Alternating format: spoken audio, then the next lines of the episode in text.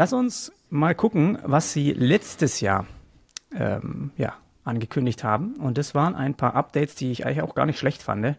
Wir hatten hier vor allem äh, die Komponenten, so fand ich so ein bisschen im Vordergrund, wo sie halt auch einfach nochmal ähm, ja, das Ganze nochmal ein bisschen aufgebaut haben. Die hießen damals ja noch äh, Symbole und die sind dann in Komponenten umgewandelt worden. Und das ist auch was, was jetzt im Laufe des Jahres 23, finde ich, immer mehr äh, ja, funktioniert hat, was irgendwie nochmal auch von der UI so ein bisschen ein Update gekriegt hat, dass man sich da ein bisschen besser reinklicken kann und das ein bisschen besser versteht, wann man jetzt in der Komponente ist und die bearbeitet oder nicht. Und jetzt mittlerweile nutze ich das echt gerne. Also auch bei Kundenaufträgen äh, finde ich das ganz cool. Also ich denke, das wird ein Feature sein, was auch weiterhin einen Fokus hat, auch vor allem bei Webflow. Dann haben wir so ein kleines Update gehabt, variable Fonts, habe ich äh, ehrlich gesagt noch überhaupt nicht benutzt, äh, müsste mittlerweile aber auch im Designer auf jeden Fall aufgetaucht sein, kam auch ein bisschen verspätet. DevLink, ist das was, hast du das schon mal ausprobiert? Äh, ich habe es noch nicht ausprobiert, ich habe mir ein paar Videos auf YouTube zu angeschaut. Ja, also es ist jetzt draußen, aber es ist auch noch in den Kinderschuhen eher. Sie sagen, Sie wollen das langfristig weiterentwickeln, aber die erste Version ist jetzt auch schon draußen und äh, kann verwendet werden. Mhm. Ja, interessant. Also das ist, ich habe es mir auch mal angeschaut im Video. Ich finde es schon eigentlich ein ziemlich cooles Feature, äh, wenn man ja in, in der Richtung Interesse hat, auch so externe Programmierung mit React und sowas äh, zu machen. Ähm, haben sie jedenfalls eingehalten und es auch geliefert. Ups, jetzt bin ich ein Schrittchen zu weit gegangen. Das sollte jetzt nicht passieren. Äh, jetzt gehen wir nochmal zurück. So, dann haben wir ähm, die vor allem ja, Zusammenarbeit in Teams, ähm, beziehungsweise, nee, zuerst hier die Mehrsprachigkeit direkt in Webflow. Das ist was, was wir noch gar nicht gesehen haben, was aber auch schon angeteasert wurde. Also das war, glaube ich, was, das hatten sie in der, in der Konferenz eben kurz äh, gesagt, dass sie daran arbeiten. Das war dann so ein Freudenschrei. Es hat natürlich dann, pimpt so eine Konferenz, finde ich, immer noch mal auf, obwohl es eigentlich noch sehr weit in der Zukunft ist. Es war irgendwas, was halt im Laufe dieses Jahres ja. irgendwann kommen soll. Eigentlich hätten sie es wahrscheinlich auch dieses Jahr erst vorstellen können in der Konferenz, aber zumindest wollten sie mal mitteilen, äh, woran sie arbeiten. Und irgendwie ist das, finde ich, ein bisschen eine coolere Sache finde ich, wenn sie so immer wieder Einblicke geben, auch wenn man was noch nicht fertig ist oder sowas, dass man einfach weiß, hey, die, die Richtung stimmt oder so. Ne? Man ja. hat so ein gutes Gefühl. Ich mag das auch bei Apple zum Beispiel eigentlich gar nicht mehr, wenn die irgendwie alles so verheimlichen und dann kommt ein Tag und dann ist es zwar ein Wow-Effekt, aber irgendwie will man doch auch mal wissen, okay, lohnt sich das dieses Jahr da irgendwie mal äh, sich was zu kaufen oder sollte ich einfach noch ein bisschen warten und so. Und ich finde es eigentlich gut, wenn da Unternehmen transparent sind und das fand ich eigentlich gut, dass sie das, dass sie uns da mitgenommen haben. Dann gab es die Zusammenarbeit genau in Teams. Ähm, das ist auch vor allem eher ein Feature gewesen, was auch äh, jetzt die Enterprise-Kunden, glaube ich, eher profitiert haben. Der Guest Access, das fand ich cool. Also für Freelancer, Agenturen hast du ja auch schon erwähnt. Super, dass die uns da einfach in Accounts mit reinholen können. Das haben sie also alles bisher eingehalten, bis auch jetzt auf die Mehrsprachigkeit. Das war eine Ankündigung. Page Branching habe ich noch überhaupt nicht äh, benutzt oder sowas, weiß ich nicht genau ähm, ob das Ganze äh, ja, funktioniert, wie das ist, aber das ist auch Enterprise und der Webflow Marketplace, also Apps, Libraries, das haben sie auch alles gelauncht. Hier, hier gehört noch dazu, ähm, was war das, äh, Marketplace, da haben sie irgendwie noch Experten äh, umgebaut und sowas. Ne? Also alles, die Sachen, die jetzt hier aufgelistet sind, haben sie größtenteils eigentlich so auch jetzt geliefert, muss man sagen. Genau.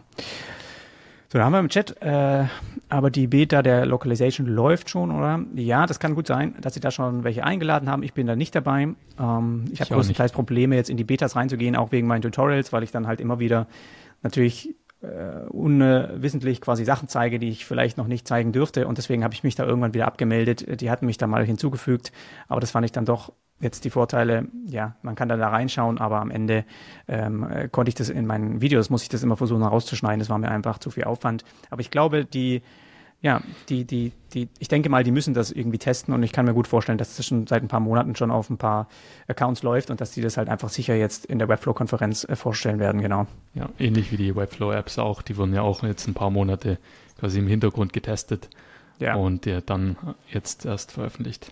Genau.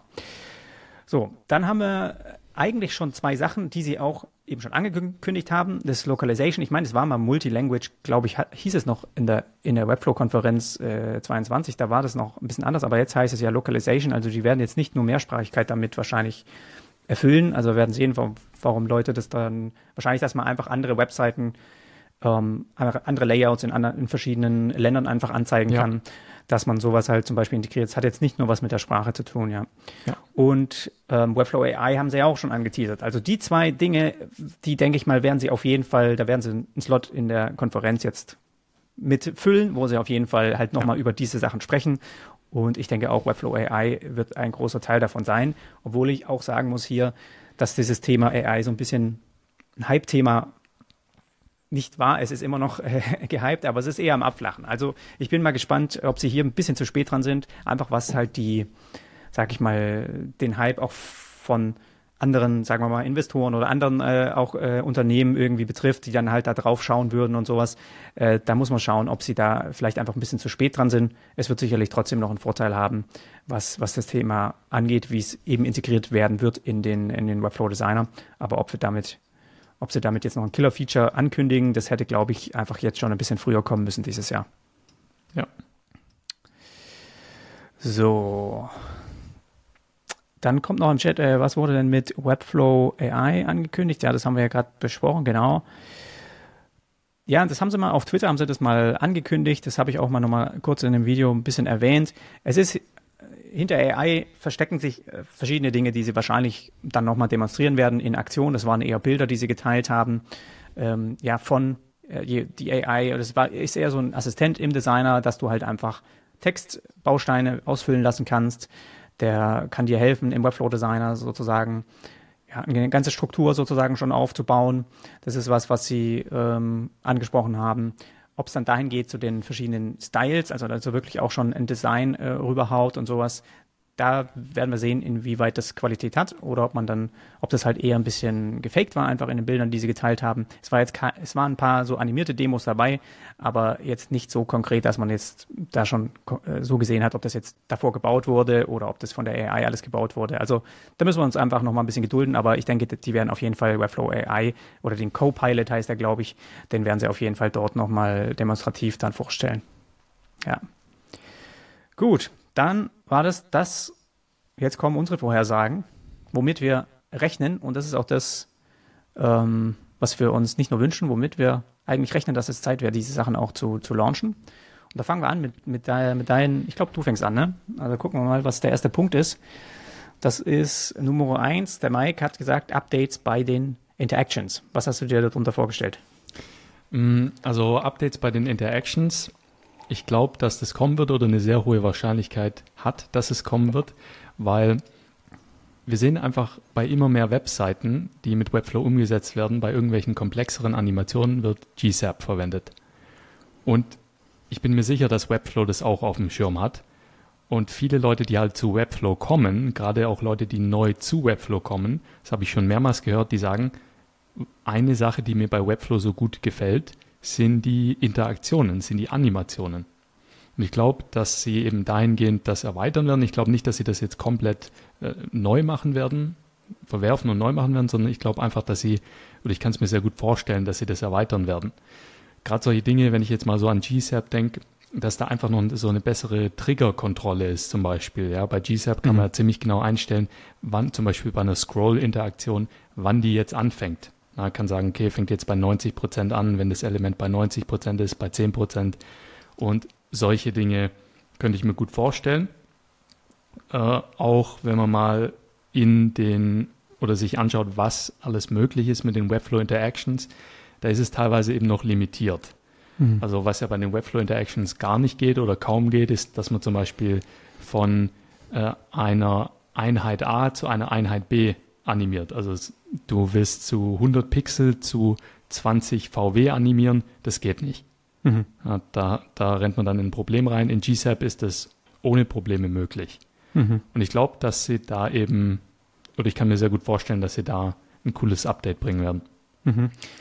Ja, die, äh, was ich interessant finde, ist GSAP als externes Tool hier quasi wirklich als, ist ja wie eine Art Library, ob sie, ob sie sowas halt machen. Ich meine, weißt du das im Hintergrund? Ist das jetzt wirklich einfach nur JavaScript, wie sie die Animationen ausführen? Wenn man das sich mal anguckt, ist das ja wirklich dieses normale Browser, äh, CSS und JavaScript-Animation, die sie hier, die sie hier verwenden, oder? Das ist jetzt auch irgendwie jetzt schon eine Library, die sie da eingebunden haben.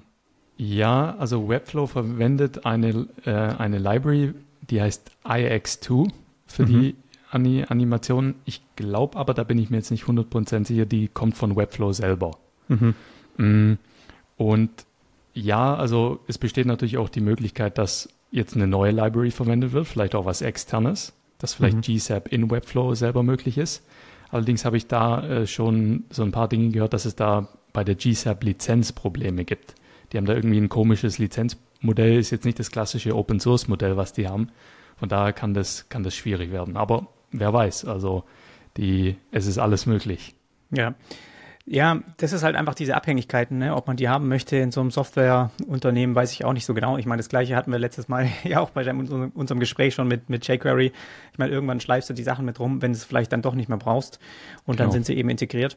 Was ich hier eigentlich auch zum Beispiel sehr simpel finde, was ich aber auch immer noch vermisse, sind ganz einfache Interaktionen, in der man einfach nur dem Element eine Klasse hinzufügt oder entfernt. Das würde mir zum Beispiel ja. schon enorm reichen, weil dann könntest du zwei Stati zum Beispiel vordefinieren, ja. Du machst irgendwie, stylst ein Element und dann stylst du das Element mit einer Combo-Class und sagst, okay, das ist einmal isActive und das einmal ist einfach ohne isActive und dazwischen kannst du eine ganz normale CSS-Transition quasi anlegen und dann kannst du schon richtig coole Sachen damit machen. Und das ist eigentlich was ganz Simples. Ja. Und wenn sie das zum Beispiel als, wie könnte man sagen, neuen Interaction jetzt nicht Trigger, sondern einfach irgendwie ein neues ähm, Element, ne? Füge Klasse hinzu, jetzt nicht ja, irgendwie genau. Sci, Add Class äh, oder sowas. Genau, irgendwie was ganz Normales, was du im Dropdown auswählen kannst. Wäre eigentlich simpel, meiner Meinung nach, umzusetzen, aber äh, haben wir bisher nicht gesehen. Aber sowas könnte ich mir auch vorstellen.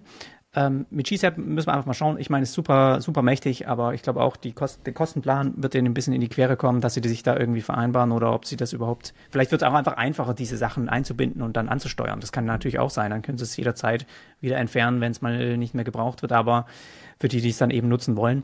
Aber das äh, werden wir sehen. Aber ich denke auch, dass die Interaktionen äh, es verdient haben, einfach wieder ein bisschen ins Licht gerückt zu werden, weil das war auch einer der Hauptgründe, warum ich zu Webflow ge ge geswitcht bin, weil das halt einfach wirklich sehr mächtig ist, dass man da als kompletter No-Coder eigentlich super geile Animationen umsetzen kann. Vor allem diese ganzen Scroll-Animationen ist halt super krass, was man da eigentlich mit lösen kann, ohne irgendwie eine Zeile Code schreiben zu müssen. Und das hat mich damals sehr überzeugt und ich fände es cool, wenn sie das wieder anfassen, genau. Ja, dann kommen wir zu, zu, ja, da kommen wir zu der äh, Nummer eins von meiner Wenigkeit und das ist, na, muss jetzt hier klicken. Webflow Designer UI Refresh.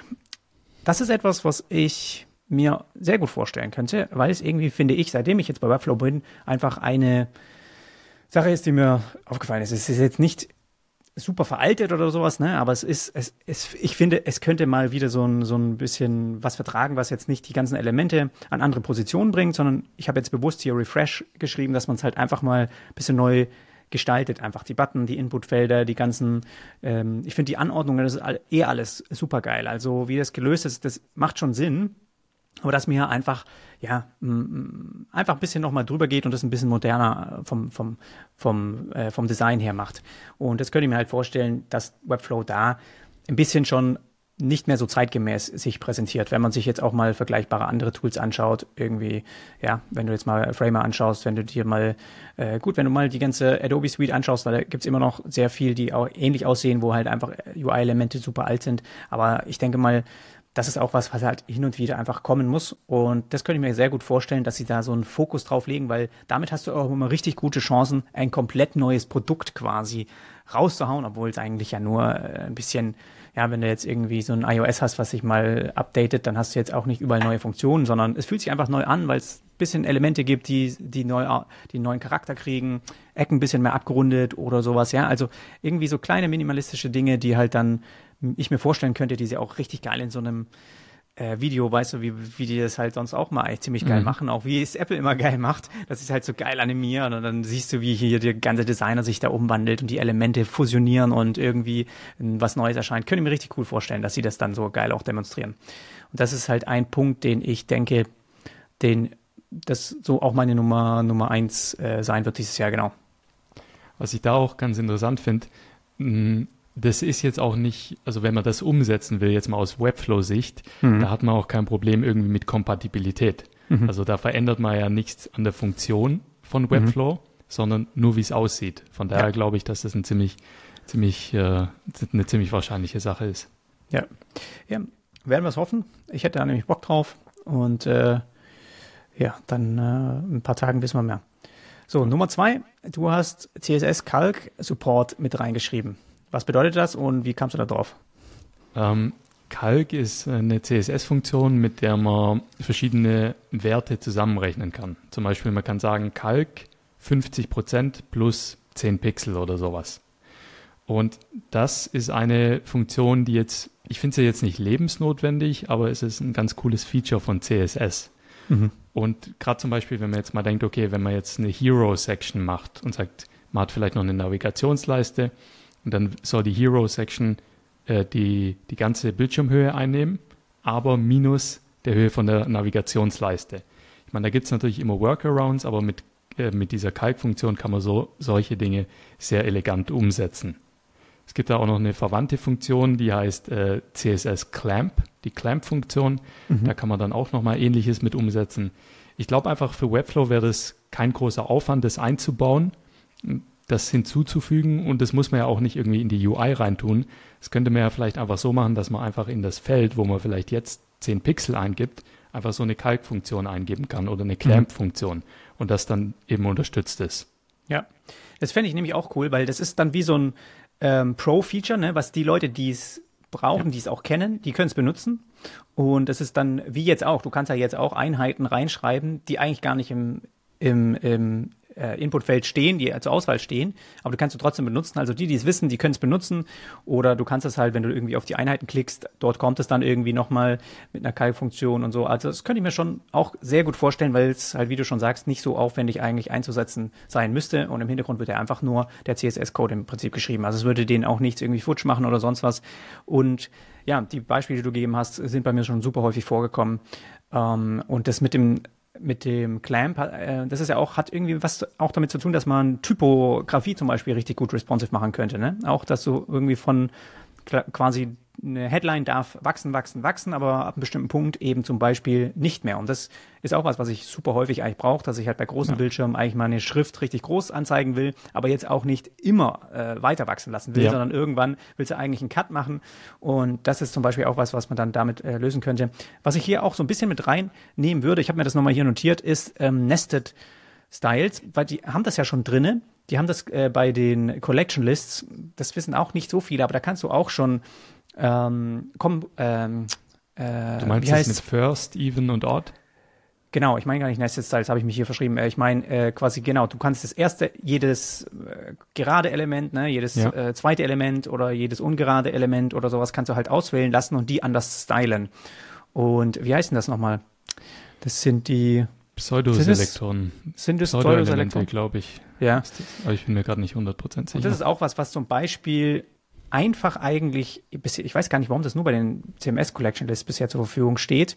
Ähm, und dann kannst du halt auch sagen, ich style nur das erste Element in, in der Collection List irgendwie ganz anders, ja, und den anderen dann sozusagen, hm, ja, das sind dann normal gestylt und können, kannst du halt speziell ansprechen. Und das ist eigentlich, finde ich, jetzt nicht so aufwendig umzusetzen, auch für andere Elemente, weil es im Prinzip genau dort, wo du auch die Hover States und sowas einstellst, einfach vorkommt.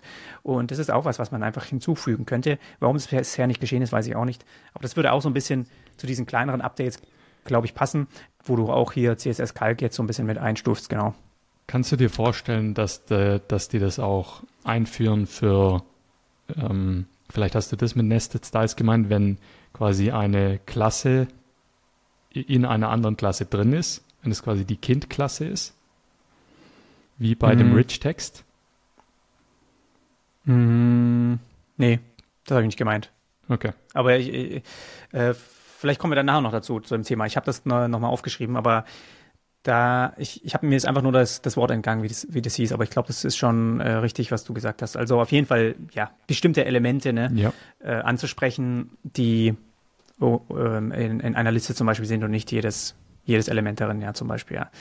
Dann haben wir, bin ich glaube ich dran, ne? Wir haben ja. jetzt Nummer zwei und das ist oh. auch etwas, was ich als sehr wahrscheinlich ansehe, weil sie schon muss ich gestehen. Ich weiß nicht, ob du es mitbekommen hast. Sie haben es schon ein bisschen angeteasert. 3D-Integration jetzt nicht so direkt, aber ich glaube, auf, auf Twitter hat es irgendwie auch ein Mitarbeiter ähm, gepostet, ähm, dass es da schon Möglichkeiten gibt hier für eine Zusammenarbeit und Spline ist ein Tool. Ich meine, kann ich das hier vielleicht mal kurz switchen? Können wir eigentlich mal kurz machen. Ich teile kurz nochmal einen anderen Screen. Dann könnt, kann ich es euch mal zeigen. Das ist eigentlich ziemlich cool.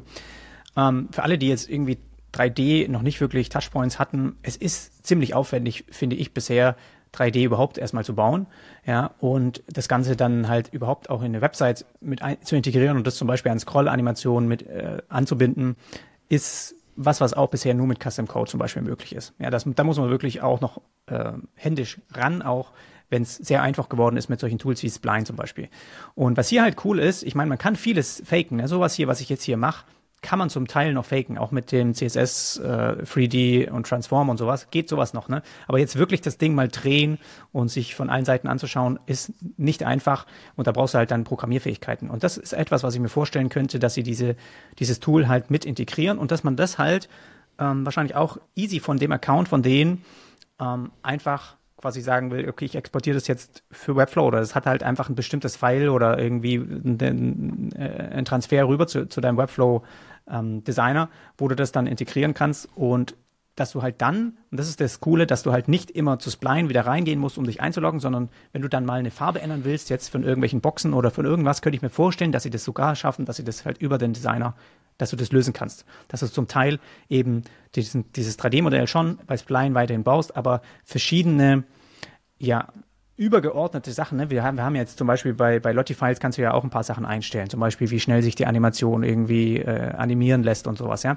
Und dann, dass man da halt so ein paar Einstellungen schon machen kann, auch im Webflow Designer und vor allem eben die einfache, sehr einfache Integrierbarkeit in dein Projekt. Und das würde schon ganz coole neue Dinge ermöglichen, vor allem weil halt auch 3D, finde ich jetzt mit mit Meta, mit Virtual, äh, mit Augmented Reality. Das ist alles was, was jetzt halt kommt. Ne? Und dann musst du dir halt auch mal vorstellen, so eine Website, wie sieht die eigentlich aus, wenn du die über eine Brille anschaust? Ist die halt immer so zweidimensional, was super unsexy ist? Oder kann es auch sein, dass mal jemand irgendwie ein Objekt da drin in seiner Bühne hat, was halt gerade irgendwie so ein bisschen sowas hier ist, was halt dann super fancy wäre, wenn das ähm, für jeden auf dem, auf dem Smartphone oder auf dem Laptop ganz normal so halt aussieht, aber wenn du dich mit einer Brille zum Beispiel ein bisschen drehen kannst und das bewegt sich auch mit und sowas. Also ich könnte mir das schon vorstellen, dass das auch mehr Zukunft hat, dass wir sowas halt auch in unsere Kundenprojekte mit integrieren.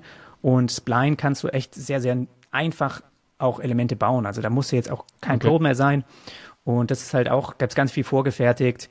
Ja, und dann ähm, denke ich mal, wäre eine gute Möglichkeit, hier einen, äh, eine Zusammenarbeit zu starten.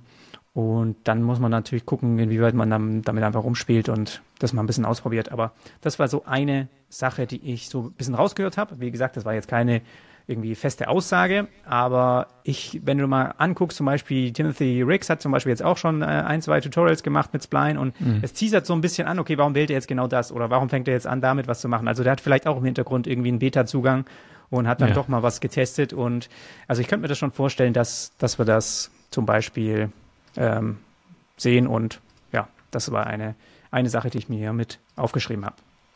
Ja, finde ich cool, weil, also finde ich eine gute Vorhersage, weil Webflow hat ja auch so, ein, so den Ruf oder dafür verwenden ja auch viele Leute Webflow, um einfach eine besondere Webseite zu erstellen. Ne? Vielleicht auch ein bisschen was Besonderes damit mit äh, reinzubringen. Und diese 3D-Effekte, diese 3D-Elemente, ich habe es selber noch kaum verwendet. Ich finde es aber super cool. Mhm. Und von daher, ja, wär, ist, denke ich, eine coole Sache. Also wenn die, ja. wenn die das reinholen. Ja. Nummer drei, du hast gesagt CMS-Updates. Was kannst du uns dazu erzählen? Ja, also ich kann mir vorstellen, dass hier ein größeres Update kommt, weil also diese ganze Webflow-Conf im Moment und diese ganzen Vorhersagen, das wird ja im Moment so gehypt, äh, vor allem auf Twitter etc. Da, also da muss, da müssen die einfach ziemlich viel liefern bei dem, was, was da jetzt gehypt wird ähm, oder haben ziemlich viel zu liefern. Und von daher kann ich mir vorstellen, dass da beim CMS, dass da ein paar Updates kommen. Wir haben ja auch in unserem Podcast haben wir auch über diesen Anwendungscharakter geredet, den mhm. Webseiten mhm. immer mehr bekommen. Und ich glaube, dass da das CMS schon eine wichtige Rolle spielt. Wenn man jetzt so ein irgendein Verzeichnis baut oder irgendeinen Marketplace mit Webflow oder irgendeine so Plattform, dann ist das CMS, wird, wird zu so einer Art Datenbank. Und dass hier Webflow immer mehr Sachen ermöglicht, das kann ich mir sehr gut vorstellen. Also konkret mhm. habe ich jetzt mal drei Dinge aufgeschrieben. Einmal ein neues Reihenfolgefeld, weil das finde ich super nervig, dass man immer ein Feld für die Reihenfolge hinzufügen muss und dann muss man das in Zehner-Schritten oder so machen, falls man was dazwischen einfügen will. Und ich glaube, wenn die hier einfach so ein Reihenfolgefeld haben würden, das würde einiges erleichtern. Mhm. Dann das Repeater-Feld, das ist mittlerweile in vielen anderen CMS oder auf vielen anderen CMS-Plattformen Standard. Also dass man, wenn man in einem CMS-Element verschiedene äh, andere Elemente drin haben will, dass man die nicht per Multi-Reference-Feld reinzieht, sondern dass man einfach ein Repeater-Feld hat, also dass man da eine Liste von Elementen innerhalb von einem Item erstellen kann. Mhm. Das kann ich mir gut vorstellen und fände ich persönlich auch super cool. Mhm. Und dann der dritte Punkt, die Limits-Anhebung. Das ist was, was man, glaube ich, ziemlich einfach umsetzen kann. Von daher kann ich es mir gut vorstellen. Also zum einen die Limits, was die CMS-Items anbetrifft, also wie viele CMS-Items man in, auf einer ganzen Seite haben kann, vielleicht auch wie viele Items angezeigt werden können und vielleicht auch solche Dinge wie die Nested, Nested Items. Das sind halt alles Dinge wie, da muss man nicht viel ändern bei den Limits, da muss man nur irgendeine Zahl in, im Konfigurationsfile oder in der Datenbank updaten und dann sind die raus oder dann sind die, dann hat man neue Limits. Und äh, das kann ich mir da schon gut vorstellen. Ich hoffe es auf jeden Fall, weil das würde äh, Webflow noch deutlich, deutlich besser machen aus meiner Sicht. Ja. Ja, die Limits sind halt auch immer so eine Sache, dass man nicht so richtig weiß, okay, machen sie das nicht, weil sie irgendwie Angst haben, dass denen irgendwas zusammenbricht. Äh, können sie das, ähm, können sie das irgendwie nicht, ne? Also ist es wirklich was, was von der Performance her die Leistung im Designer irgendwie total in die Knie zwingt oder irgendwas? Oder ist es halt wirklich was, wo sie einfach nur Money mitmachen wollen? Dass sie sagen, nee, das ist halt einfach nur für einen bestimmten Plan irgendwie vorbehalten und deswegen geht es nicht. Und das fände ich natürlich auch, ja, äh, wünschenswert, dass man jetzt, ich bin es jetzt auch immer wieder, habe ich es gehabt, auch bei so technischen äh, Tabellen zum Beispiel, die auch im CMS äh, dir rausholst, dass du dann irgendwie dann nur 100 ähm, CMS-Elemente anzeigen kannst und dann muss eine Pagination kommen, ist halt einfach irgendwie komisch. Ne? Also bei manchen Sachen ja. macht man es ja eh von selbst, weil man weiß, okay, jetzt da irgendwie etlich viele Sachen zu laden, macht keinen Sinn. Irgendwie bei so einem äh, Blog-Teaser oder sowas, ja. Aber wenn du halt wirklich mal bestimmte Text, Texte nur dir abrufst oder irgendwas, dann ist es halt schon was, was, was eigentlich, finde ich, auch nicht mehr so zeitgemäß ist. Und es bemängeln auch viele. Also, das ist schon was, was man, was man, glaube ich, echt gut machen könnte, genau. Ja. Dann schauen wir die Nummer drei von mir an, sind Component Variablen. Also, wir haben das gesehen bei Figma zum Beispiel. Die haben auch eine Präsentation gehabt dieses Jahr. War auch äh, super cool integriert und auch gehypt. Das heißt, Eigenschaften, die man einfach gestaltet. Ja, also ein Button kann halt auch verschiedene Farben haben, kann auch äh, verschiedenartig aussehen dass man sich die einfach in sozusagen Variablen speichert.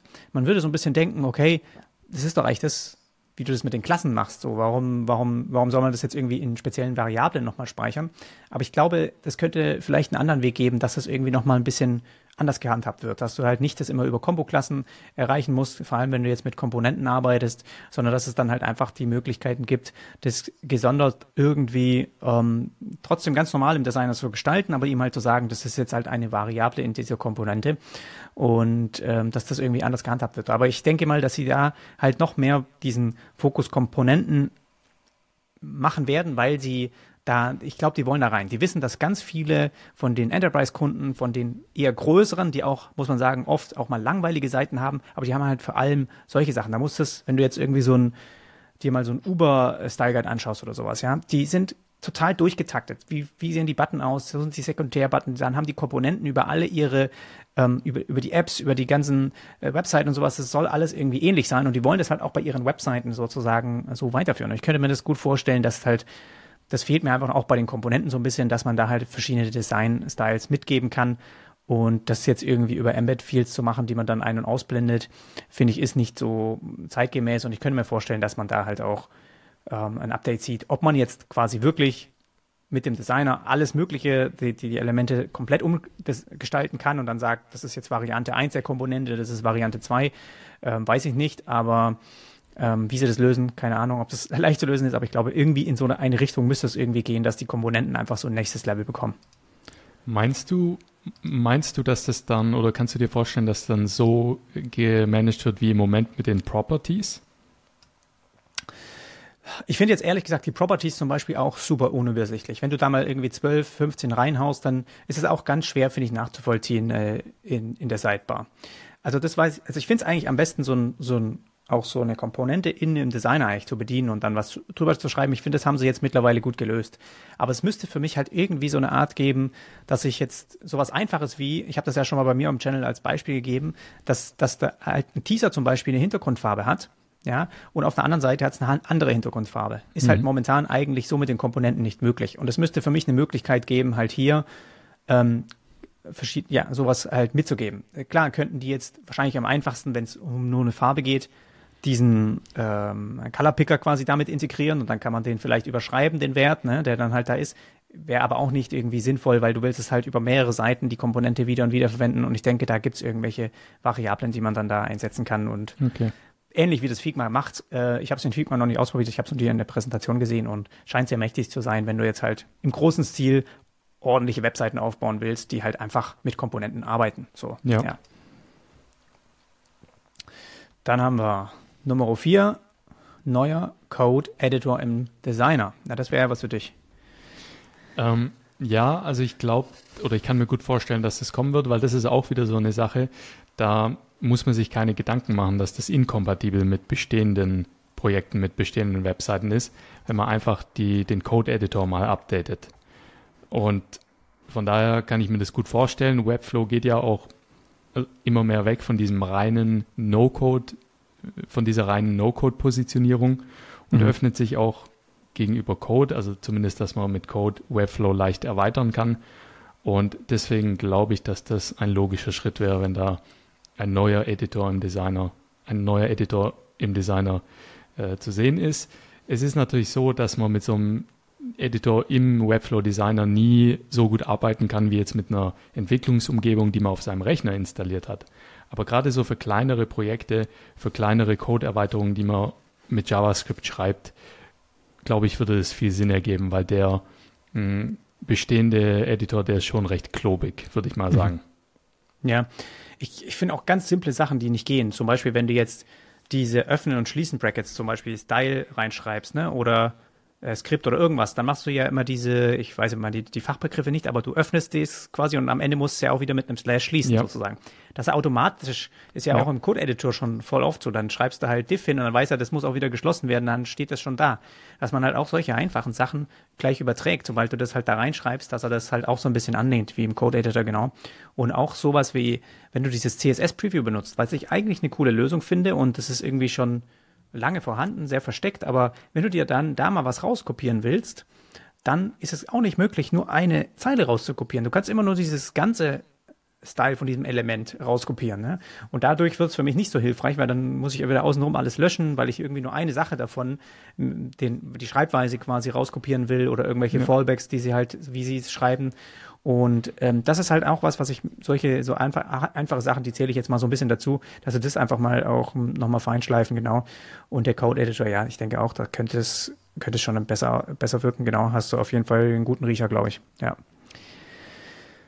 Auch in, in dem ähm, Zusammenhang, dass du eh sagst, dass sie allgemein ein bisschen mehr in die Richtung gehen, ne? Coder, äh, sich mehr öffnen für Programmierer und dass man halt da einfach auch, sage ich mal, ja, weil da immer so ein bisschen die Frage war, ne, wo, wie positioniert sich Webflow jetzt auch in den nächsten Jahren und dass wir da ein bisschen mehr auch die Vorstellung haben, dass es mehr in Richtung auch Entwickler geht, die halt mit Webflow arbeiten wegen dem Speedboost und da willst du halt auch eine coole Integration haben, wie du deine ganzen Files da integrierst und wie du den Code mal bearbeitest und sowas. Deswegen könnte ich mir das echt gut vorstellen, ja. Ja, ich meine, es gibt auch einige Open Source äh, Code Editor für fürs Web, die man mhm. da leicht integrieren könnte, die dann auf Visual Studio Code basieren. Also das mhm. ist jetzt nicht so, dass sie da irgendwas von Grund auf neu entwickeln müssten. Mhm. Ja. Dann Nummer vier bei mir ist CMS Data in Components. Das ist auch wieder Komponenten quasi. Das ist jetzt momentan möglich, wenn du in einer ähm, CMS-Template-Seite bist. Dann kannst du auch Komponenten dort integrieren. Wenn du jetzt aber zum Beispiel auf einer Startseite bist und dort einfach ein bisschen was aus ähm, aus dem CMS dir holen möchtest, ähm, dann hast du keine Chance, das in eine Komponente umzuwandeln. Und das ist, finde ich, ein bisschen schade. Ähm, oder beziehungsweise eine Komponente inner, innerhalb von der Collection List zu packen. Und das finde ja. ich halt dann schade. Ne? Dann hast du dir diese ganzen geilen Vorlagen gebaut, sei es zum Beispiel mal ein ganz normaler Button mit Icons, mit irgendeiner coolen Animation drin, hast, mhm. wandelst es um als Komponente und dann kannst, musst du es auflösen, um es in eine Collection List zu ziehen. Ja. Das ist halt total schwachsinnig, weil du halt, dann regst du dich nur auf und denkst dir, dann mache ich es erst gar nicht mit Komponenten. Und das wäre auch was Einfaches, wo ich eigentlich denke, das muss schon auch dann gegeben sein. Könnte ich mir halt vorstellen, hat auch wieder performance-technische Gründe, warum sowas schwierig ist, jetzt nicht einfach sofort freizugeben, weil natürlich da so viel Kreuz- und Querabhängigkeiten dann in deinem Projekt sind, ähm, die halt dann sich automatisch, wenn du dann so eine Collection List machst, ne, mit je nachdem, wie viele Daten da drin sind, ziehst du einmal so eine Komponente rein, ist die ja quasi sofort vermultipliziert mit den mit der Anzahl an CMS-Daten und äh, das ist halt auch alles immer was.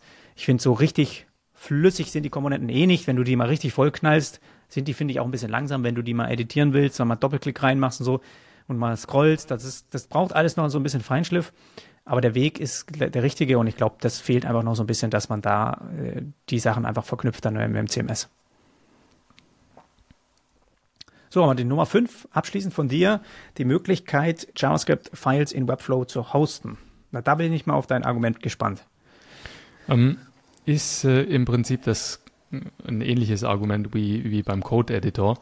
Das ist einfach, wenn man jetzt ein JavaScript-File in Webflow hosten möchte, dann geht's nicht. Oder nur mit einem komischen Hack, dass man es als Textdatei hochlädt und dann als Textdatei einbindet, aber das ist dann auch nicht so nutzerfreundlich. Bedeutet, wenn man ein größeres JavaScript-Projekt programmiert oder wenn man ein größeres File einbinden will, dann kann man das nicht einfach reinkopieren, weil der, mhm. äh, der Editor, der hat ja auch Limits und dann muss man das irgendwie auf Cloudflare hosten, auf Cloudflare Pages oder auf JS mhm. Deliver oder muss als NPM-Package veröffentlichen. Und da glaube ich, oder kann ich mir zumindest vorstellen, dass da ein Schritt ist, dass man das eben auch ermöglicht, dass man da einfach JavaScript-Files reinladen kann und dann werden die da eben mitgeladen, wie Bilder zum Beispiel. Ich meine, die meisten JavaScript-Files, die sind deutlich kleiner als ein Bild und von daher würde das jetzt auch nicht viel Bandbreite ziehen.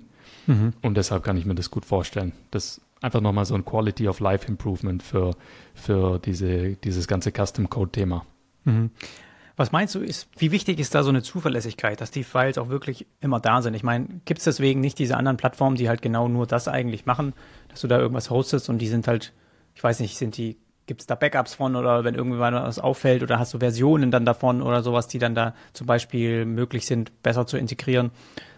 Das wäre auch was, was du dann eigentlich, was Webflow quasi lösen müsste, oder? Auch vor allem diese Sicherheit, dass es halt wirklich äh, vorhanden ist, dieses, dieses File. Ja, ich sag mal so, also es gibt natürlich auch, also diese, diese ganzen Plattformen wie Cloudflare oder JS Deliver etc., da gibt es natürlich auch noch weitere Funktionen, äh, wie Versioning Control oder sowas, oder wenn man eine neue Version auf GitHub mhm. lädt, dass es dann automatisch geladen wird. Ich glaube nicht, dass sie, dass sie so weit gehen, hm, aber das mit den JavaScript-Files, ich meine, das JavaScript-File, das muss aus meiner Sicht die gleiche Zuverlässigkeit haben wie die Webseite, dass die geladen wird. Mhm.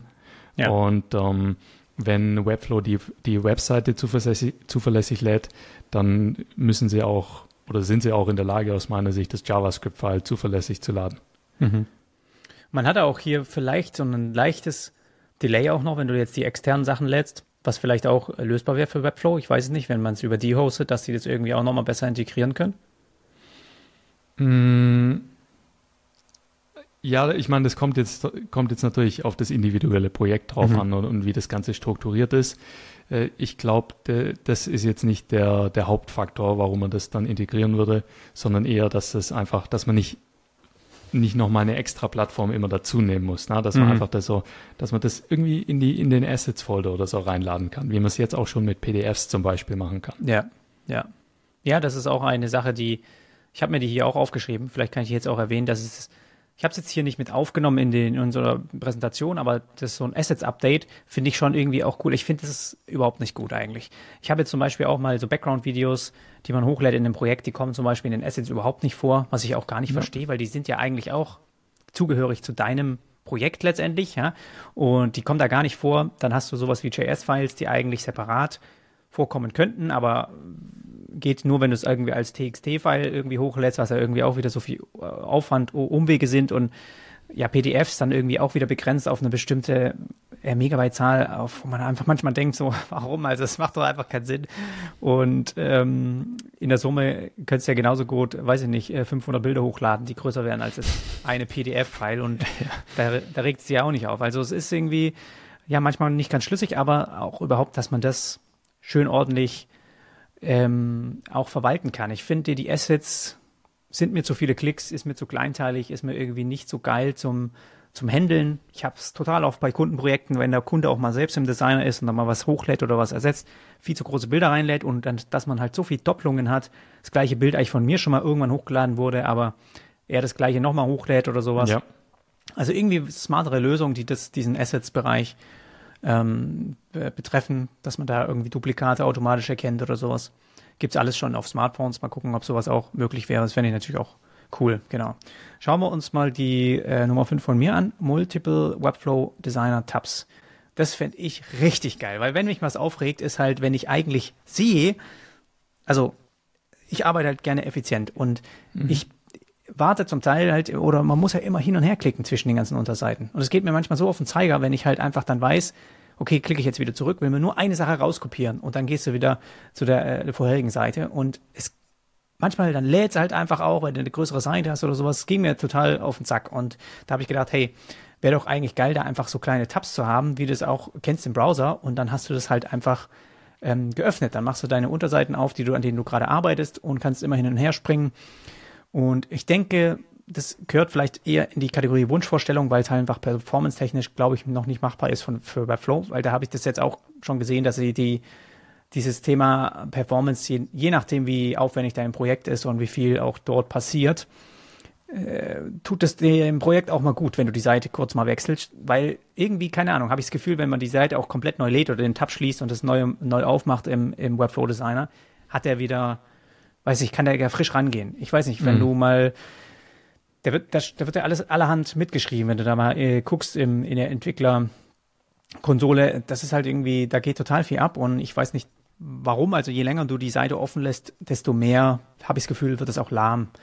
Und deswegen kann ich mir das vor, vorstellen, dass es schwierig ist umzusetzen, aber auf dem Weg zu Zusammenarbeit, Live-Zusammenarbeit mit mehreren Leuten könnte ich mir vorstellen, dass das gleichzeitig auch machbar wäre, weil sobald du halt mehrere Leute auch die gleiche Sache zeigst und weißt, wo der Mauszeiger ist, dann haben sie, glaube ich, diese Hürde überwunden, zu, dass es denen eigentlich egal ist, ne, ob man irgendwelche Synchronisierungsprobleme haben, dass man da halt irgendwie nicht hinterherkommt oder so, dann ist es, glaube ich, so ein Thema, was damit erschlossen werden könnte und fände ich halt einfach ein geiler Geschwindigkeitsboost.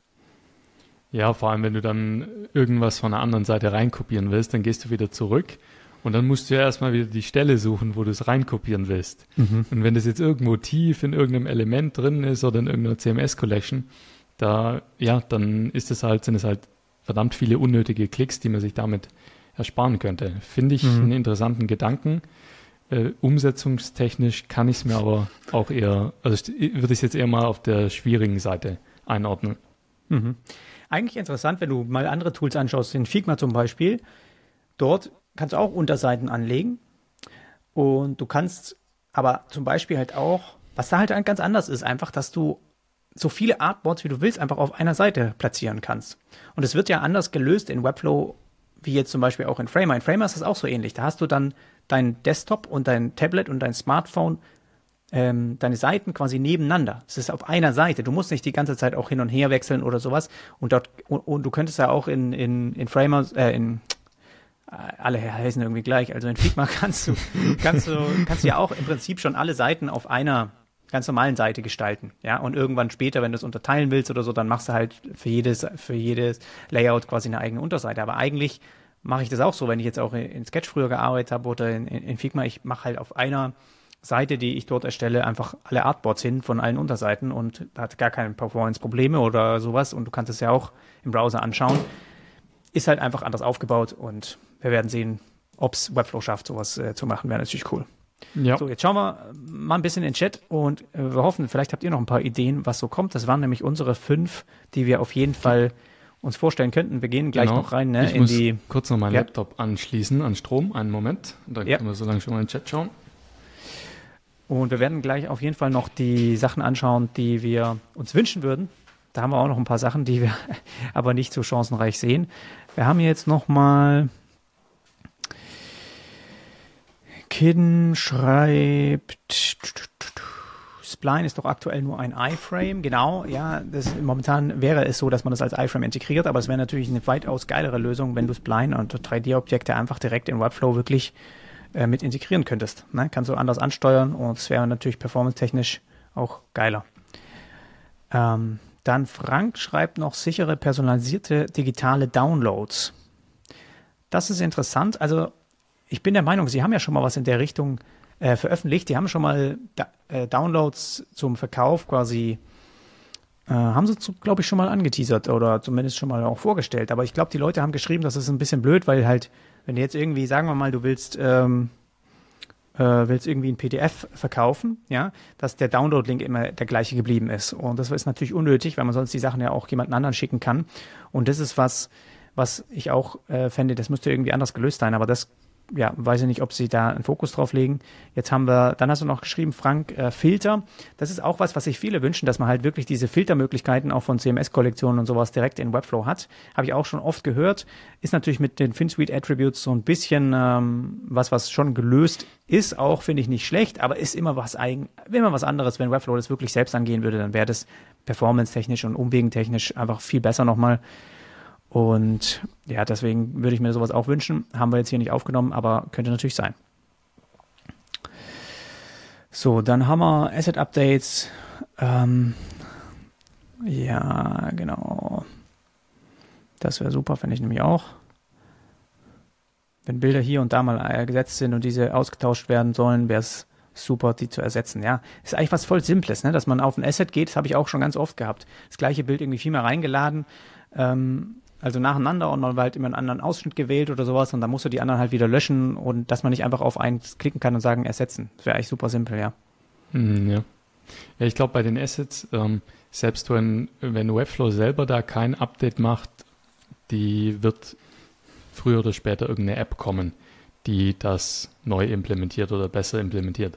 Ist jetzt sicher nicht optimal, wenn es dann so ein Kernelement über eine App gelöst wird, aber über mit den neuen Designer APIs kann man da ziemlich viel auch mit den Assets machen. Mhm. Okay. Und dann gibt es noch hier, äh, Kidden schreibt noch, finde es auch stressig, dass PDF so kryptische Dateinamen zusätzlich bekommen. Das stimmt auch. Das hat, glaube ich, wieder mit interner Sortierung von denen was zu tun, aber warum die so lang sein müssen, weiß ich eigentlich auch nicht. Also werden es da auch nicht irgendwie fünf Zeichen tun, um die außen zu unterscheiden, aber das sind ja wirklich immer sehr lange Dateinamen, das stimmt. Das ist jetzt auch zum, zum Runterladen dann auf Kundenseite, wenn die dann das auf ihrer Website zur Verfügung stellen und dann ist es schon auch geil, aber gerade bei PDFs, dass man einfach da einen schicken Namen hat, wenn man es runterlädt, ne? Wenn da dann Anleitung steht und nicht irgendwie erstmal ein paar Zeichen und irgendwelche Nummern. Ja. Ja. Gut, dann kommen wir zum quasi zweiten Part, worüber wir uns freuen würden, womit wir aber eigentlich nicht rechnen. Finde ich aber trotzdem gut. Ich meine, sowas muss man trotzdem durchgehen, weil es kann ja mal irgendwann kommen. Und du hast geschrieben, großes E-Commerce-Update. Ja. Wie, wie würdest du dir das so wünschen? Nutzt du das so oft oder wie kommt es dazu? Ich sehe da einfach unglaublich viel Potenzial bei diesem E-Commerce-Bereich, weil im Moment findet halt viel E-Commerce über sowas wie Amazon oder so statt. Mhm. Und dann, wenn jetzt irgendjemand so einen eigenen Job macht, dann läuft das über Shopify. Ich glaube halt, dass die Alternative zu Amazon in vielen Fällen vielleicht so ein kleiner Shop ist oder so ein klein, kleines Unternehmen, die ein Produkt verkauft oder wenige Produkte, aber mit einem richtig coolen Branding. Und da würde sich halt Webflow so gut anbieten, einfach einen Shop, so einen besonderen Shop zu bauen. Und deswegen, also ich glaube, da würde sehr viel Potenzial dahinter stecken. Ich glaube aber nicht, dass es kommen wird. Und ein Grund, warum ich es nicht glaube, ist, dass FinSuite jetzt angefangen hat, an einer Webflow Shopify Brücke hm. zu arbeiten. Und ich glaube, die, wenn, wenn da jetzt so ein E-Commerce Update anstehen würde, dann hätte irgendjemand vom, von Webflow denen das geflüstert, äh, dass die da jetzt nicht anfangen, an irgendeinem riesigen Shopify-Tool zu arbeiten. Von daher glaube ich nicht, dass es kommen wird. Ja, das ist ein guter Punkt. Und das ist auch was, was ich mir gedacht habe, dass schon dieses Shopify-Integration auch in Kombi mit, mit Webflow, das wäre auch was Mächtiges. Und das wäre auch äh, cool, wenn das halt gehen würde. Aber ich habe irgendwie so ein bisschen das Gefühl, dass dieser E-Commerce-Zug irgendwie von, von Webflow so ein bisschen abgefahren ist. Der hat die, die haben da keinen starken Fokus mehr drauf. Das war mal so ein Top-Feature, was sie halt irgendwie vor ein paar Jahren gesagt haben, okay, das ist genau der Weg, den, den, den wollen ganz viele. So hat sich das irgendwie angefühlt. Und dann weiß nicht, haben doch ein paar Sachen gefehlt, weswegen Leute dann äh, weiterhin Shopify genutzt haben und seitdem haben sie sehr viele andere Baustellen aufgemacht, die man, wo sie selbst Schwierigkeiten haben, die weiterzuführen oder zu lösen. Ja, es sind sehr viele ja. offen, die man halt eigentlich wo sie intern Teams haben müssten, die, die das wirklich auch weiter pflegen. Und bei E-Commerce ist, finde ich, bis auf letztes Jahr, da gab es halt wieder auch ein paar Updates, die eigentlich nur äh, wieder Anzahl oder halt ne, irgendwelche ja. Limitierungen betrifft. Das ist ja jetzt nichts irgendwie neue Features, dass du jetzt irgendwie auf einmal ja, neue Bezahldienstleister hinzufügen kannst oder irgendwas, was, was wirklich den, die Funktionalität betrifft und so. Aber nach wie vor die Vorstellung, einen ganzen E-Commerce-Shop so, so gut zu layouten, wie man den möchte, ist schon geil. Also das, das ja. ist halt unheimlich schwer mit Shopify. Und da brauchst du halt auch wieder irgendwelche Pro-Kenntnisse und Coding-Skills. Und das ist schon immer noch ein geiler Use Case, aber es fehlt halt an, bisher glaube ich auch an so ein bisschen ähm, äh, DSGVO-Themen schwingen da auch mit rein. Also viele, die dann darauf verzichtet haben, wieder aus europäischer Sicht damit irgendwie mhm. was zu bauen. Ich mhm. weiß gar nicht genau, wie es bei Shopify da eigentlich aussieht, aber ähm, da das so viele nutzen, weiß ich nicht, wird da vielleicht auch ein bisschen drüber hinweg gesehen oder die haben da schon mehr drauf geachtet.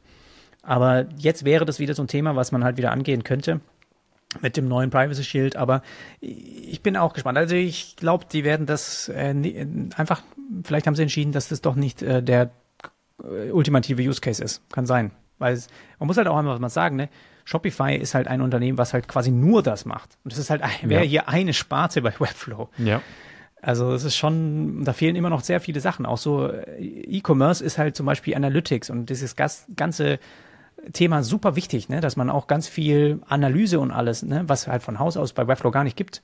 Also ganz viele Sachen, wo man sagt, okay, ja, äh, fehlt schon auch ordentlich was. Auch, ja, muss man, muss man mal schauen.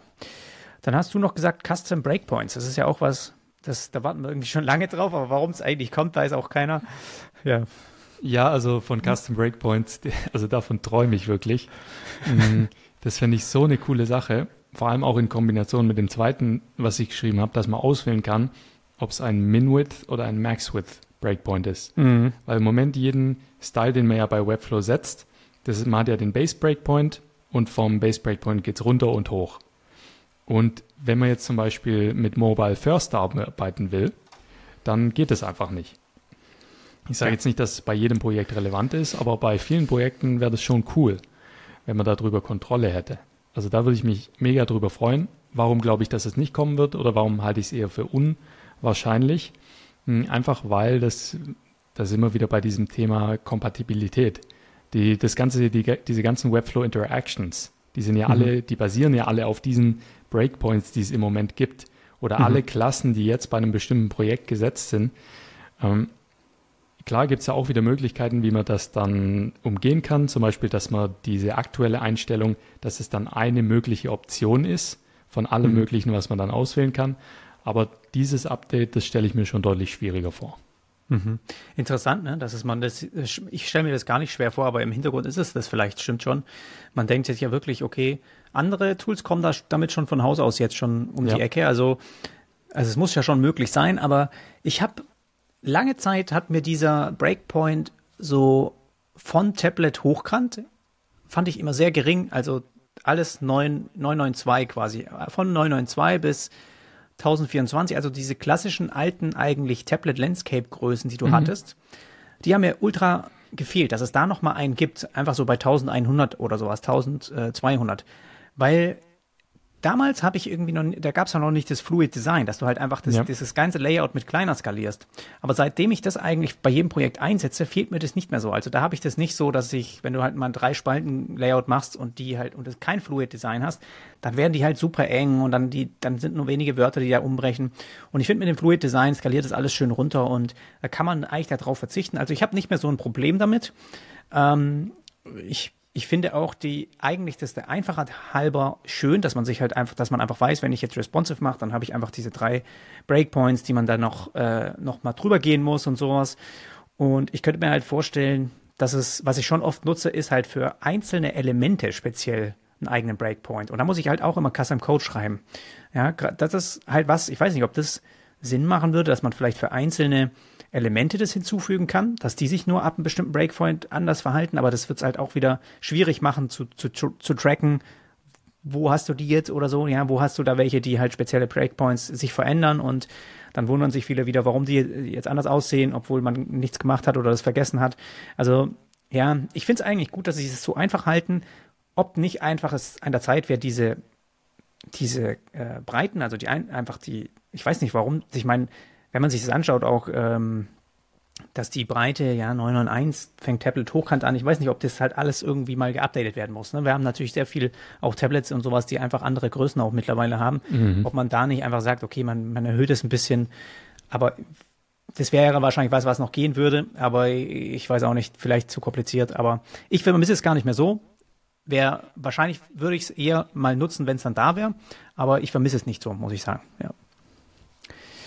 Dann haben wir von mir noch was das könnte ich mir vorstellen, dass das einfach mal auch mit dem äh, Designer Refresh UI Update kommen könnte. Dass man halt einfach sagt, okay, die werden auch diese ganzen selbstgebauten Komponenten, die ich doch echt häufig nutze. Also wenn ich Tabs brauche in einem Projekt, dann nutze ich die Webflow-Tabs. Also dafür habe ich noch nie irgendwas externes eingebunden. Beim Slider habe ich es eigentlich auch immer versucht, aber das wäre auch was, wenn jetzt FinSuite da ihre App launcht und man dann irgendwie einfach auch andere Slider bauen kann, wäre das auch was, was ich eher machen würde. Habe jetzt aber auch noch nie eine andere Slider-Library mir reingeholt oder sowas. Ähm, nur wenn es jetzt wirklich, wirklich unbedingt gebraucht wird bei einem Projekt, wo man halt, wo es total drauf ankommt, irgendwie gedrückt halten, hin und her wischen oder sowas, horizontal scrollen, irgendwas können muss. Aber sonst finde ich, haben die Webflow Slider Elemente eigentlich mir gut gedient, vor allem weil man die halt auch wieder cool animieren kann und sowas. Also weil es halt einfach wieder in dieses System reinpasst. Und ich könnte mir vorstellen, dass man halt da sehr viel vermisst, ja, so eine Webflow-Tabs zum Beispiel auch mal automatisch durchlaufen zu lassen oder so. Also so Kleinigkeiten, wo man dann einfach sagt, wir haben die jetzt geupdatet, so eine Navbar, so eine Lightbox-Elemente. Bei den Lightbox-Elementen können wir immer noch eigentlich die Elemente innen drin überhaupt nicht gestalten, was total untypisch ist für ein Webflow-Projekt. Also eigentlich kannst du in Webflow alles anfassen, was du irgendwie in deinem Canvas auch siehst. Und es geht zum Beispiel bei der Lightbox nicht. Du kannst da nicht das Schließen-Icon die Pfeile. Du kannst ja nichts ersetzen. Er ja, kannst nicht mal ein eigenes Bild hochladen, ohne jetzt äh, eigenen CSS-Code schreiben zu müssen. Und das finde ich auch was, das passt nicht so zu denen. Und da könnte ich mir auch vorstellen, dass sie sowas vielleicht updaten. Ist aber eher eine Wunschvorstellung. Könnte auch sein, dass sie einfach sagen, gut, das, die, die Leute, wenn sie was anderes brauchen, holen sie sich momentan sowieso woanders. Aber es ist trotzdem, fände ich schön, wenn sie die halt einfach mal auch in der Funktionalität ein bisschen erweitern würden. Mhm. Ja, finde ich, finde ich einen interessanten Punkt. Vielleicht auch äh, an manchen Stellen einfach eine neue Version davon veröffentlichen mhm. äh, und die anderen dann irgendwie als Legacy oder als ähm, Classic-Version oder so markieren, dass mhm. sie dann einfach von Grund auf das neu bauen können und dass es dann ja. eben alles sauber integriert ist. Ja, wäre cool, aber ja, die, ob die Frage, ob das kommt, das, das steht dann auf einem anderen Blatt Papier. Ja. Und glaubst du, es ist auch hier wieder schwierig, das überhaupt umzusetzen oder was? Ähm, Ja, kommt drauf an, kommt drauf an auf die Elemente, mhm. würde ich jetzt sagen. Äh, kommt drauf an auf die Elemente. Man muss halt immer überlegen, okay, es ist äh, bei jedem Element muss man im Hinterkopf halten, dass wahrscheinlich irgendwo schon Custom Code geschrieben ist, der mit diesem Element interagiert. Mhm. Äh, oder der irgendwie mit der Struktur von diesem Element arbeitet. Das äh, muss man immer im Hinterkopf behalten. Und ähm, von daher, wenn die jetzt quasi den Slider komplett updaten wollen und komplett neu machen wollen, dann können Sie nicht einfach den alten durch den neuen ersetzen, weil der mhm. alte ja immer noch in ganz vielen Projekten verwendet wird. Mhm. Äh, und dann müssten Sie quasi eine neue Variante von, von rausbringen, was ich jetzt aber nicht schlimm fände, was ich sogar ziemlich, ziemlich cool fände. Ja, ich finde auch der Webflow-Slider zum Beispiel, klar, die CMS-Daten zum Beispiel reinzupacken, das wäre was, was irgendwie auch Sinn machen würde, aber dass man halt auch da eine Checkbox einfach nur, wie es jetzt auch gibt, okay, willst du, äh, was, was gibt es da für Checkboxen? Ich meine, ob du halt irgendwelche zum Beispiel die Dot, die Farben der Dots, ja, mhm. der Punkte kannst du gar nicht einstellen, sowas. Ist auch was ganz Einfaches. Oder einfach nochmal eine Checkbox, willst du horizontal swipen erlauben auf jedem Breakpoint, nicht nur auf Touch-Devices, sondern halt äh, mit der Maus. Sowas braucht man schon, finde ich, auch mal oft. Das fühlt sich auch mal cool an, wenn du da einfach nur eine Bildergalerie ähm, quasi drin hast und das einfach schön durchscrollen könntest äh, auf dem Trackpad oder sowas, ja. So, so einfache Sachen. Genau, also, ja. Ich meine, muss man einfach schauen wir, wir, wir lassen uns überraschen. Habe ich wir noch was? Uns überraschen, ja. Ja, mehrere Nested Collection Lists. Das ist, ja, das ist was, was ich einfach immer wieder habe. Mich nervt das total, dass es nicht geht. Aber gibt es, finde ich, keine guten Lösungen momentan auch. Also auch FinSuite hat da irgendwie Baustellen, finde ich, das leicht umzusetzen. Gibt's, also ist wirklich ja. sehr, sehr schwer, auch dass du nur eine auf einer Seite integrieren kannst. Da fällst du quasi schon bei vielen Kundenprojekten habe ich das, dass ich Produktseiten gestalte, wo ich Bildergalerien ähm, integriere und dann hast du quasi diese eine Bildergalerie, die auch schon eine Nested Collection braucht ja. mit der Lightbox und dann bist du schon durch. Dann kannst du nichts anderes ja. mehr ineinander verschachteln und das finde ich schwach. Das ist einfach nicht, das, das ist einfach wirklich, wenn, äh, das hat dann auch für mich nichts mit der Performance zu tun, weil da weiß ich auch, was ich tue und das ist einfach nur eine Limitierung, die mich dann nervt. Und ich habe bisher keine gute Möglichkeit gefunden, da auch irgendwie das zu umgehen. Und das ist, wie du auch vorhin gesagt hast, das ist einfach nur möglich, indem Webflow da dieses Limit wahrscheinlich irgendwo in der Datenbank ähm, ersetzt durch eine andere Zahl. Ich weiß es nicht. Ja, ja also ich stimme ich zu. Äh, das ist eine Sache, wenn das rausgenommen wird, diese ganzen CMS-Limitierungen, wenn die rausgenommen wird, dann wird Webflow einfach so viel mächtiger Mhm. Allein dadurch, dass diese Limitierungen nicht mehr da sind. Und wie du sagst, dieses CM, CMS-Nest von FinSuite, ähm, das finde ich so schwierig und so nervig zu bedienen. Ich meine, das liegt jetzt nicht an FinSuite. Ich, ich wüsste jetzt nicht, ob es da eine bessere Lösung extern geben kann überhaupt. Äh, die schauen ja eigentlich auch immer, dass ihre Lösungen einfach sind. Mhm, genau. Und ich glaube, das ist eine technische Limitierung, dass sie es irgendwie so komplex lösen müssen. Aber das ist, äh, das, das muss sich einfach verbessern. Ja. Ja. So, haben wir noch was? Nee, haben wir nichts mehr. Das war's. Äh, ich meine, ich würde mich freuen, wenn ihr mal Feedback gibt, was ihr sonst, wenn ihr noch eine Idee habt. Ich meine, wir haben über, eine, über einiges gesprochen. Es ist auf jeden Fall, äh, sind viele Chancen. Also Webflow, falls ihr auch zuschaut, was ich nicht glaube, wenn. Und Deutsch sprecht. ja, wer weiß. Ähm, naja, ich werde mal noch die Subtitles äh, mit AI übersetzen lassen, dann könnt ihr euch das nochmal anschauen und dann könnt ihr euch da mal ein paar Sachen abschauen. Aber ich denke mir, die haben die Sachen auch auf dem, auf dem Schirm. Uns geht es ja auch darum, einfach das immer wieder bei uns in die, in die Köpfe zu holen, was es, wohin es gehen könnte, was man vielleicht in Zukunft benutzen kann, wo man so ein bisschen drauf hofft. Und das fand ich heute schon cool, dass wir das hier zusammengefasst haben. Ja. Wir mal noch, ob im Chat noch was kommt. Äh, sonst haben wir ja auch heute schon ein, eine vor lange allem, Session gehabt. Ja. Vor allem, also wie gesagt, also es wurde jetzt wirklich von mehreren Leuten, also es wird gerade ziemlich die Konferenz und was da anscheinend vorgestellt werden soll, wurde jetzt schon von verschiedensten Leuten, ob das jetzt, äh, wie heißt dieser eine von der Webflow University, McGuire, mhm. Brandon McGuire oder Pixel Geek, also die haben ja alle möglichen Leute schon geschrieben, dass das ziemlich geil sein wird, was die da präsentieren. Also eigentlich können sie jetzt ja nicht irgendwie äh, äh eine schwache Konferenz liefern. Mhm. Also das kann ich mir eigentlich kaum vorstellen bei dem, was da jetzt so angeteasert wird. Da muss, muss eigentlich was Cooles kommen. Vielleicht kommt auch irgendwas komplett Unerwartetes, mit dem niemand rechnet. Ja, ich frage mich halt, ob sie mit diesem coolen und wow, was da kommen wird, wird euch umhauen, ob sie damit halt die AI meinen und wir dann halt damit überrascht werden, was aber halt wieder diesen diesen neuen Zweig aufmacht. Ne? Dann haben sie halt wieder eine neue Baustelle, die sie ja. jedes Jahr eigentlich optimieren müssen. Und ich weiß nicht, ob sie dafür halt zu wenig, äh, ja, zu wenig, zu wenig wachsen irgendwie. Ich weiß auch nicht, die, die ganzen Bereiche brauchen halt wirklich eigene Teams, die da jedes Jahr quasi Updates raushauen. Das wird schon, ja. das wird schon krass und da wird es immer mehr, immer mehr geben. Und die müssen da am Ball bleiben, genau. Es kommt noch ein bisschen was in den Chat. Ein mhm. ganz geiles Feature wäre auch, wenn man OG-Images über Webflow generieren könnte. Also, dass man ein Base-Image liefert und Webflow dann die H1 draufschreibt, Beispiel Blog, Blogpost. Ja, die OG-Images sind die, die auf Socials dann geteilt werden und so, ne? Sehe ich ja. das richtig? Ja. Eigentlich auch sel mh, mm, seltsam, ne? Dass sie manche Sachen einfach selbst noch nicht, also da musst du ja eine URL eingeben. Also du kannst ja nicht mal zum Beispiel auch was verknüpfen aus den Assets. Finde ich eigentlich auch nicht geil, von der UX her nicht so geil gelöst. Ähm, ich glaube, er meint jetzt, dass, dass das quasi die, dass das quasi direkt drauf gerendert wird. Dass man quasi. Das was von der Seite wälzt oder sowas. Ja, genau. ja. Ja. Ja, Christian schreibt noch, äh, Webflow wird keinen eigenen Slider verbessern, FinSuite wird aber seinen Slider-App raushauen. Es ist, ist schon interessant, weil es könnte schon sein, dass man halt auch hier sagt, genau, sie, sehr, sie wollen immer weiter weg von diesen eigenen Komponenten oder sowas und nutzen genau sowas wie die Apps neuerdings halt, damit die Leute einfach, also die schieben es quasi einfach auf die Community und sagen, hey, baut doch euch denselben, baut den Shit doch einfach selber, den ihr wollt. Und äh, dann freuen sich Lasst alle. uns in Ruhe. Ja, es, es, kann schon sein. Ähm, und es ist schon wieder auch, ja, interessant, genau, warum FinSuite jetzt halt mit der App auf einmal so einen Slider baut. Ich meine, würden die das bauen, wenn sie auch wüssten, Webflow würde jetzt ja. eigentlich im Prinzip eine Swiper-Alternative integrieren oder nicht integrieren, selbst bauen zum Beispiel, dann würden sie das ja auch nicht machen. Also es nee. stimmt schon, Christian, was du sagst. Kann ich mir schon vorstellen, genau.